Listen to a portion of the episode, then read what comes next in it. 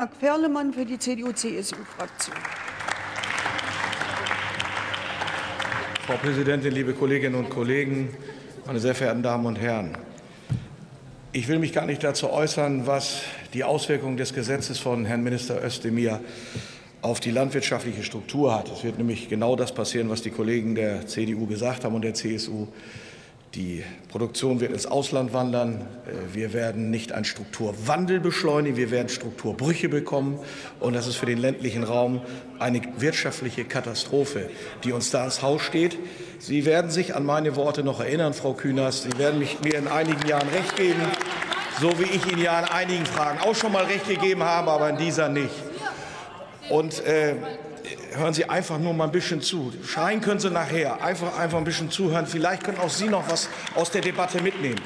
Worauf ich mich heute konzentrieren will, ist dieses, un, diese unglaubliche Aussage, wir würden was für die Landwirte tun mit diesem Gesetz im Baurecht. Das tun Sie nämlich nicht. Herr Özdemir, Sie führen die Landwirtschaft in Deutschland hinter die Fichte. Sie ändern im Baugesetzbuch, kann man ja Verständnis haben, wenn man so eine Politik macht wie Sie, die nicht meine ist, dann ändern Sie im Baugesetzbuch etwas.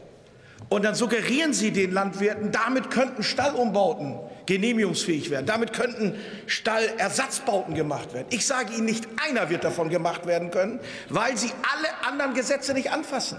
Sie müssen an das Bundesemissionsschutzgesetz ran, Sie müssen an das Bundesnaturschutzgesetz ran.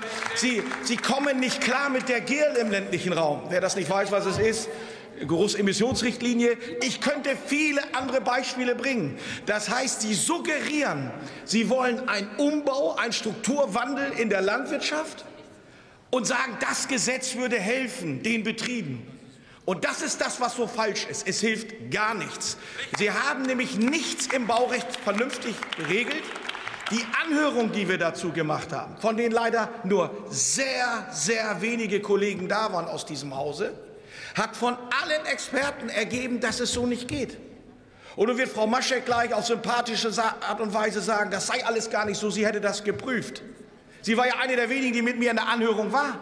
Und da hat sie natürlich auch gehört, dass alle Experten gesagt haben, das funktioniert nicht. Und jetzt kriegt sie schon Schützenhilfe von Frau Schröder, die ja auch keine Ahnung von dem Baurecht hat, obwohl sie in dem Ausschuss sitzt. Den Leuten ja auch wieder erzählt hat, das ginge. Es funktioniert nicht.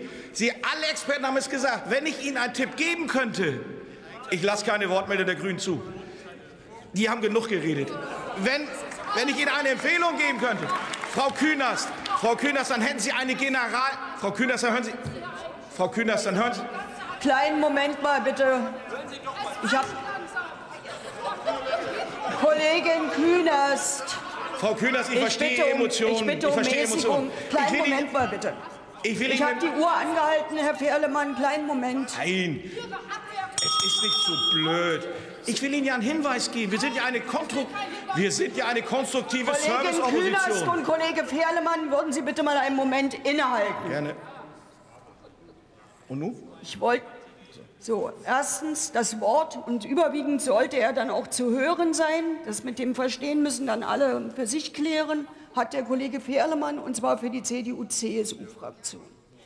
Bevor ich ihm das Wort erteilt habe, hatte ich schon überlegt, ob ich etwas grundsätzlich zur Atmosphäre in diesem Tagesordnungspunkt sage.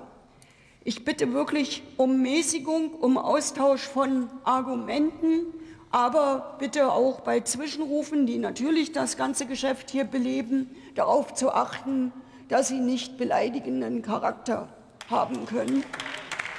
Es ist, denke ich, niemand hier als Lügner oder anderes zu bezeichnen. Wir können sicherlich auch hart in der Sache Argumente entsprechend austauschen. So, und nachdem wir das jetzt klargestellt haben, verfahren wir weiter in der Debatte. Wie gesagt, ich habe die Uhr angehalten, Herr Ferlemann. Sie haben also die Chance, Ihren Redebeitrag zu Ende zu bringen. Und in der Zwischenzeit kläre ich, wie wir entsprechend unseren Regeln hier weitermachen. Letzter Punkt, auch für alle für die weiteren Lebensplanungen. Wir sind im Moment so bei circa 16.30 Uhr. Ich will mich nicht beschweren. Sie werden die ganze Zeit mit mir zu tun haben, um das auch gleich anzukündigen. So, jetzt geht's weiter. Ja, herzlichen Dank, Frau Präsidentin. Frau Künast, ich verstehe die Emotionen und das, wir kennen uns schon lange genug, das ist ja kein Problem. Ich wollte Ihnen als Serviceopposition ja nur einen Hinweis geben. weil Sie ja noch mit mehreren Gesetzgebungsverfahren kommen. Das gilt genauso für den äh, Herrn Minister.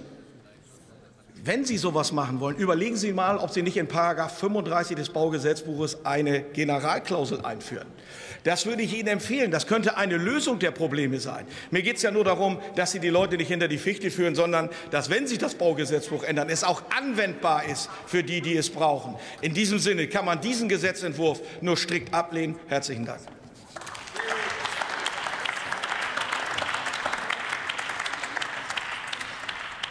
Zu einer Kurzintervention.